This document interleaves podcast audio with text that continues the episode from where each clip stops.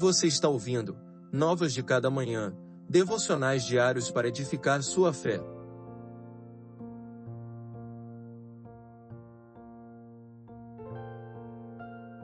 Devocional de número 131. Alegro-me em tua palavra. Alegro-me em tua palavra, como quem descobre um grande tesouro. Salmos 119, verso 162. Qual seria o homem e a mulher que encontrando um grande tesouro não ficaria contente, e não se encheria de pensamentos e projeções de como utilizaria aquele vasto recurso recém-descoberto? Em nossa literatura há dezenas, se não centenas, de obras acerca de desbravadores, que movidos pela ambição, arriscam suas vidas em busca de grandes fortunas escondidas em algum canto remoto de nosso planeta. O salmista, ao reconhecer que está diante de uma fonte inesgotável de riqueza, se enche de alegria, seu coração transborda e sua alma se ilumina com os tesouros contidos nas Escrituras Sagradas.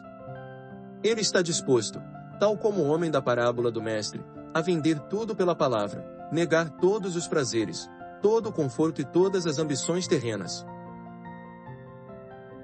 Não podemos, no entanto, inferir sobre a declaração do salmista o argumento de que os bens materiais ou as riquezas são malignas em si.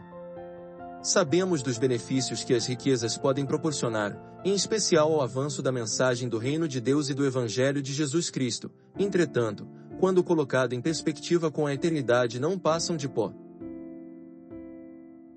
O valor da palavra, ao contrário, permanece eternamente, ela não se desvaloriza com a inflação, não se altera pela oscilação do mercado financeiro e não perde sua importância diante das instabilidades políticas.